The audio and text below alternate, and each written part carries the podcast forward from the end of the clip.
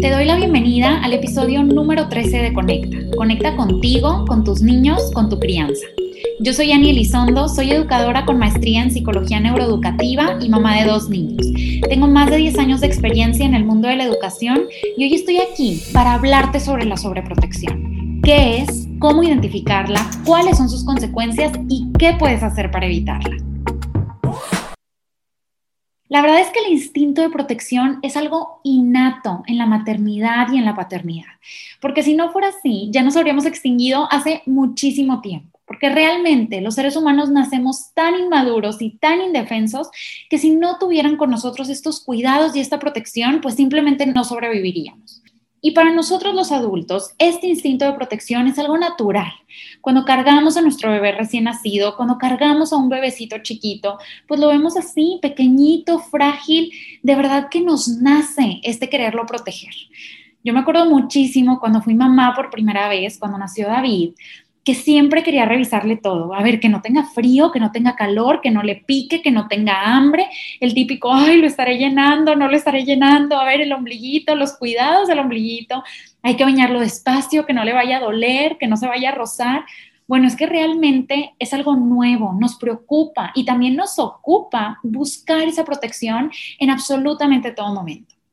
Y claro, ya cuando van creciendo, pues siguen necesitando nuestra protección, pero ya en otra medida, ya en otras circunstancias. Por ejemplo, para cruzar la calle o ante una situación de peligro o el típico cuando escuchas silencio en medio del juego, dices, hay algo aquí. Y bueno, la verdad es que siempre estamos alerta. Pero claro, hay un momento en el que es necesario que empecemos a soltar, que empecemos a confiar, que empecemos a dejarlos crecer, a dejarlos tomar decisiones también. Porque si no somos capaces de hacerlo, entonces empezamos a entrar en esta sobreprotección, que lejos de protegerlos, termina perjudicándolos. Y de eso vamos a platicar el día de hoy. María Montessori tiene una frase muy popular que es, cualquier ayuda innecesaria es un obstáculo para el desarrollo del niño. Y cuando escuchamos o cuando leemos esto, claro que la gran pregunta es, ¿y cuál es una ayuda innecesaria? ¿Cuándo lo haré yo? ¿Cuándo estoy cruzando esa línea en la que dejo de proteger y empiezo a sobreproteger?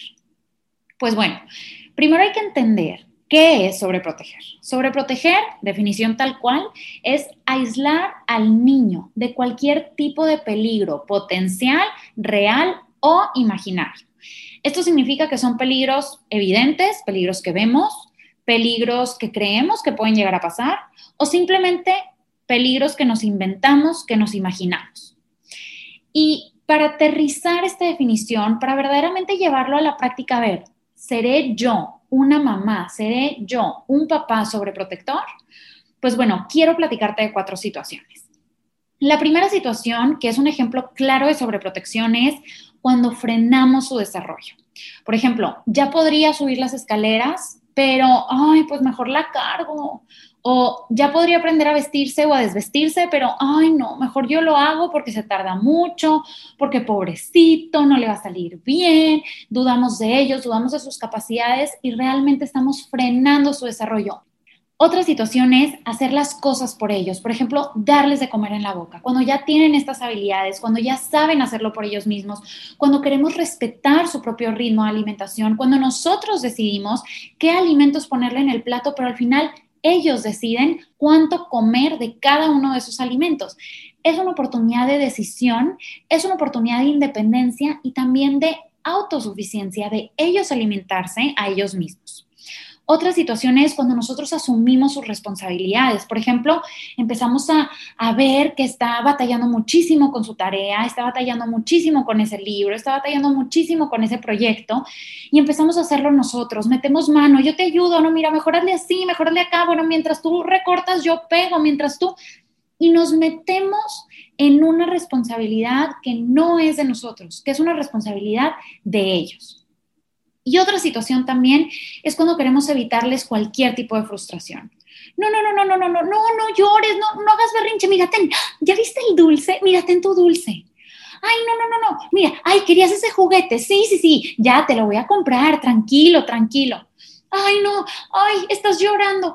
Mira, ten chiquita, tú también, mira, ya te compré a ti también una pelota, igual que tu hermano, porque es su cumpleaños hoy, pero mira, a ti también te voy a comprar una para que no te preocupes, para que no sientas ningún tipo de emoción. Queremos ser ese tapón emocional que en lugar de validar sus emociones las terminamos invalidando. Es una manera de sobreprotegerlos y es una manera también de quitarles tantas oportunidades de aprendizaje. Y esto claro que tiene consecuencias. Muchas veces hemos platicado de cómo las experiencias, de cómo estas oportunidades de vida hacen que los niños moldeen su cerebro. El cerebro se va moldeando de acuerdo a las experiencias, nos lo dice Daniel Siegel. Entonces, con estas experiencias de sobreprotección, ¿qué pasa? Pues bueno, vamos a aclarar esto con información sustentada en neurociencias. Cuando el niño se enfrenta a un reto, cualquier tipo de reto, cualquier tamaño de reto, se activan dos estructuras cerebrales. Se activa la corteza prefrontal y se activa la amígdala. Te voy a platicar cada una de ellas. La corteza prefrontal ya la hemos revisado anteriormente y es esta parte frontal del cerebro que se encarga de tomar decisiones, de solucionar problemas, de regular emociones, de afrontar peligros. Y la amígdala está en el centro del cerebro y es tal cual este centro de regulación emocional, es la alarma de peligro eh, que siempre está buscando las amenazas. A ver, esto que está enfrente de mí, ¿me afecta o no me afecta? Esto que está enfrente de mí, ¿es peligroso o no? Esto que está enfrente de mí, ¿le tengo miedo o no le tengo miedo? Y aquí hay algo muy importante porque se habla de que la amígdala también tiene memoria emocional. Si algo le da miedo y no lo afronta de la mejor manera, esa amígdala se queda con ese miedo grabado. Claro que esto es algo valiosísimo para nuestra supervivencia. A ver, ya tuve una mala experiencia con una persona que en la oscuridad se acercó y, terminó asaltándome bueno, la siguiente vez que tú estés en la oscuridad y se acerca una persona, tu amígdala automáticamente se va a activar y te va a decir, corre, esto es peligroso. Es algo valiosísimo, pero es algo valiosísimo cuando lo sabemos regular. ¿Y qué pasa? Cuando nosotros sobreprotegemos a nuestros niños, no dejamos que su corteza prefrontal madure y los dejamos solamente con la amígdala activada. Imagínate una escena en donde tu hijo está frente a una tarea que le está costando muchísimo trabajo, tú ves que se está esforzando, tú quieres ayudarlo, sobreprotegerlo, pobrecito, no puede, y ahí vas y haz de cuenta que estás adormeciendo su corteza prefrontal. Tú estás siendo su corteza prefrontal para él y él solamente se quedó con la amígdala activada viendo esto como un peligro, como una amenaza, como un reto, como un yo no puedo, y antes de que su corteza prefrontal se activara y tratara de resolver un problema, más bien tú la apagaste todavía más. ¿Y qué pasa? Que esto va generando en ellos miedos, inseguridades, sentirse insuficiente, etc. Kosuke Narita es una neurocientífica de la Universidad de Kunma en Japón y ella demostró científicamente por primera vez los efectos negativos de la sobreprotección en el cerebro de los hijos. Ella se encargó de entrevistar a jóvenes, les preguntó sobre sus experiencias de crianza, cómo los habían educado, eh, eh, temas de su infancia, preguntas específicas, y empezó a clasificarlos, a ver, cuáles fueron educados de una manera permisiva, cuáles fueron educados o criados de una manera sobreprotectora, cuáles fueron educados de una manera autoritaria, con castigos, etc. Y bueno, ya que los clasificó, hizo una resonancia magnética del cerebro de cada uno de ellos y encontró que aquellos a los que en su infancia y primera adolescencia los habían tratado de manera más protectora, más sobreprotectora, tenían menos materia gris en la región prefrontal de su cerebro. Esto es algo impresionante. Estamos hablando de que la sobreprotección impacta directamente en la cantidad de materia gris de su cerebro, en la cantidad de neuronas que están haciendo sinapsis en su cerebro, en la cantidad de habilidades que esos niños se perdieron, esas oportunidades de aprendizaje que perdieron por haber sido sobreprotegidos. Daniel Goleman nos dice que el neocortes y la amígdala son verdaderamente el núcleo de la inteligencia emocional. Esto significa que cuando madura este neocórtex, que sabemos que termina de madurar hasta los 25 más o menos 3 años, pero que desde la primera infancia podemos darle estas experiencias para que vaya madurando de la mejor manera. Pues bueno, cuando madura el neocórtex para regular la amígdala, es cuando nosotros demostramos esta inteligencia emocional. Cuando la amígdala me dice, hay un peligro, y el neocórtex me dice, a ver, toma una decisión, ¿qué vas a hacer con este peligro? Lo puedes afrontar, lo puedes manejar, puedes pedir ayuda, etcétera.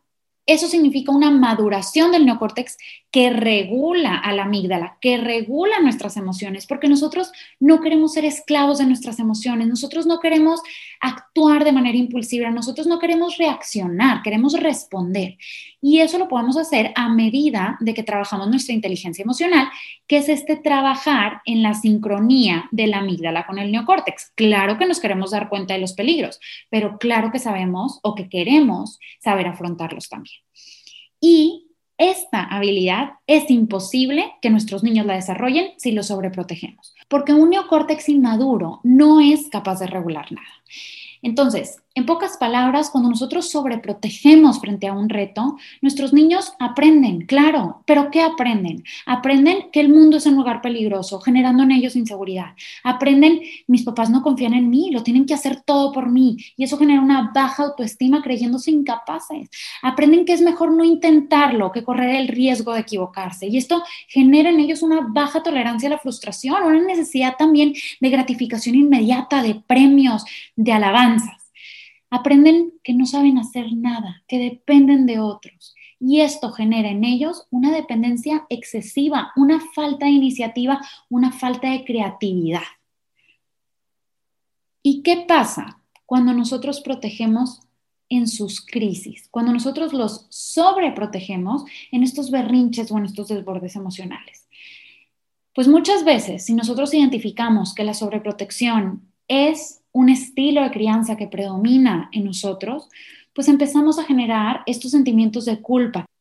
Se habla de que la culpa se genera cuando empezamos a sentir emociones ambivalentes. Por ejemplo, cuando el niño o la niña están en crisis, y nosotros empezamos a hacerlo nuestra crisis. Nos sentimos responsables de que estén haciendo un berrinche, nos da vergüenza social.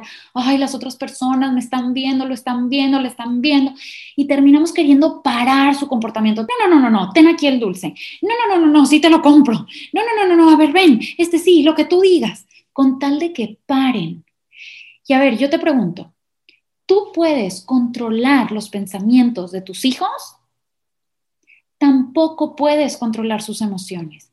Y realmente nosotros no queremos controlarlos, nosotros queremos guiarlos, nosotros queremos corregular, enseñarles habilidades, darles herramientas para que ellos puedan regularse emocionalmente. Y para eso te quiero decir algo importantísimo. Su comportamiento no es tu responsabilidad. Sus emociones no son tu responsabilidad. Si tu hijo hace un berrinche, si tu hijo arrebata, si tu hijo le quita algo a alguien más, si tu hijo pega, si tu hijo muerde, eso no es tu responsabilidad. Lo que sí es tu responsabilidad es cómo respondes a esas emociones y a esos comportamientos que está haciendo tu hijo. Esos límites, esas consecuencias, la manera en la que conectas, lo que le enseñas, las herramientas que le das para que consecuentemente mejore su comportamiento, eso sí es tu responsabilidad. ¿Cómo le respondes en sus momentos de crisis? ¿Cómo le respondes en sus comportamientos inadecuados? Eso sí es tu responsabilidad, eso sí lo puedes cambiar, eso sí lo puedes controlar, porque tú no controlas a tu hijo, controlas lo que le enseñas. Hay un contraste muy importante entre controlar y guiar. Nosotros queremos guiar. Y aquí también hay un punto muy importante. Ellos, así como nosotros, no somos responsables de sus emociones ni de sus comportamientos, ellos tampoco de los nuestros. Entonces, dejemos de decir, ay, cuando te portas así, mira cómo me haces enojar. Ah, otra vez te hiciste pipí. No, no, mira, ya me hiciste estallar. Por tu culpa, mira cómo está tu hermano, ya te diste cuenta lo que hiciste con él, como tú que le rompiste su trabajo, mira cómo está sufriendo, cómo está llorando. Empezamos a darles una responsabilidad de las emociones y de las actitudes y de las acciones de los demás. Eso es chantajear emocionalmente y eso es algo que nosotros no queremos hacer. Entonces, con esto ya sabemos qué es lo que queremos evitar. Pero entonces, ¿qué sí podemos hacer para dejar de ser sobreprotectores y empezar mejor a ser más asertivos? Pues bueno, aquí es cuando te comparto las herramientas prácticas. Y la mejor herramienta que yo te puedo dar, el mejor consejo que te puedo dar es, deja que se equivoque es mejor que se equivoque en tu casa que se equivoque afuera. Piensa, ¿qué es lo peor que puede pasar si se equivoca en una tarea? ¿Qué es lo peor que puede pasar si se pelean entre hermanos? ¿Qué es lo peor que puede pasar si dice una palabra que no debería decir? Si se equivoca. Tú estás ahí, tú lo estás viendo, tú lo estás guiando y lo que aprende en tu casa es lo que se lleva para afuera de tu casa. Entonces, te invito a que voltees a verte a ti como un guía, como un comentarista, no como un referí. Y para esto, pues bueno, vamos a aterrizarlo en ejemplos. Imagínate que tus hijos se están peleando entre ellos. Y muchas veces nuestra respuesta automática puede ser, no, no, no, no, no, pero ¿cómo que se están peleando? Mira, pero es un bebé, ¿por qué le haces eso? Voltealo a ver, no, mira, cómo está sufriendo, es un chiquito y tú, ¿cómo, cómo le quitas el juguete? ¿Ok? Muchas veces esa es nuestra respuesta y con esa respuesta no le estamos enseñando nada, no estamos dándole habilidades, estamos sobreprotegiendo, estamos metiéndonos, estamos poniéndonos del, del lado de alguien ¿Y cuál es la diferencia de esto con decir, veo que David tenía un martillo? Sí, David tenía un martillo en su mano y Pablo se acercó y se lo quitó. Mm, ¿Qué podría hacer David para recuperarlo? ¿Qué le podría decir a Pablo? Se escucha como soy como el narrador o la narradora de la película, del cuento, de lo que está pasando, el comentarista del partido, pues bueno, así es como nos queremos escuchar, como queremos guiar, como queremos permitir que ellos mismos activen esa corteza prefrontal y tomen decisiones. O bueno, si no es entre hermanos, si es ella sola, a ver, se le rompió su dibujo. ¿Y qué decimos? Ay, no, tu dibujo, ay, tanto que trabajaste en él. A ver, no, no, no, no, no. Mira, no te preocupes, ven, mira, yo te voy a ayudar, yo voy a pintar la mitad, tú no te tienes que ensuciar, mira, a ver, quédate aquí, no te preocupes, yo lo voy a hacer por ti. A diferencia de que nosotros digamos, Euge, pintaste tu dibujo con tantas acuarelas y con tanta fuerza, estabas tan emocionada que la hoja de tu dibujo se rompió. ¿Y tú cómo crees que podemos arreglar esto? ¿Lo quieres arreglar tú sola? ¿Quieres que yo te ayude? ¿Cómo te puedo ayudar? Estamos dando este espacio, estamos promoviendo esta pausa en su cerebro de ver un reto, de ver una, entre comillas, amenaza, a que se active ese neocórtex, a que tome una decisión, a que se relate también ella misma, él mismo, lo que sucedió, una herramienta de storytelling que también ya les he compartido. Entonces, los papás tenemos la responsabilidad de hacer que nuestros hijos sean independientes, responsables y que crezcan con autonomía. Es nuestra responsabilidad darles estas herramientas. Es importante, claro, que les demos todo el cariño, todo el amor, toda la atención, toda la empatía que necesitan, pero no todas las soluciones o no todo lo material.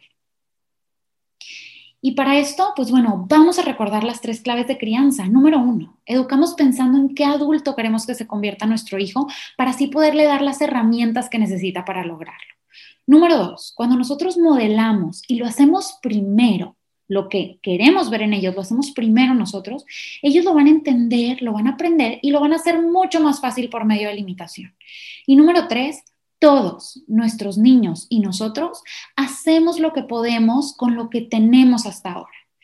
Entonces, si nosotros queremos que nuestros hijos se conviertan en adultos independientes, capaces de resolver sus problemas, con un neocórtex maduro que los ayude a tomar decisiones y a pensar con lógica, pues desde hoy podemos enseñarles, podemos darles las habilidades para que puedan lograrlo. Esto lo podemos hacer pues modelándoles cómo nosotros tomamos decisiones y cómo nosotros nos hacemos responsables de nuestras propias emociones y de nuestras propias acciones. ¿Sabes qué? Me equivoqué, grité, se me olvidó respirar, te pido perdón. Cuando hacemos esto les estamos modelando. Y también podemos hacerlo dándoles la oportunidad de que experimenten estos pequeños, grandes retos en su vida, estas pequeñas frustraciones que cuando sean adultos van a ser grandes frustraciones, pero que desde hoy ya estamos enseñándoles, ya se están entrenando para la vida real. Y así, pues cada vez van a tener más y van a poder hacerlo mejor. Cuando tú llevas estas herramientas a la práctica, siendo consciente de que sus comportamientos y sus emociones no son tuyos, porque son suyos, pues entonces ahí nos estamos convirtiendo en consultores, en consultores de su vida, pero que al final de ellos es esa vida.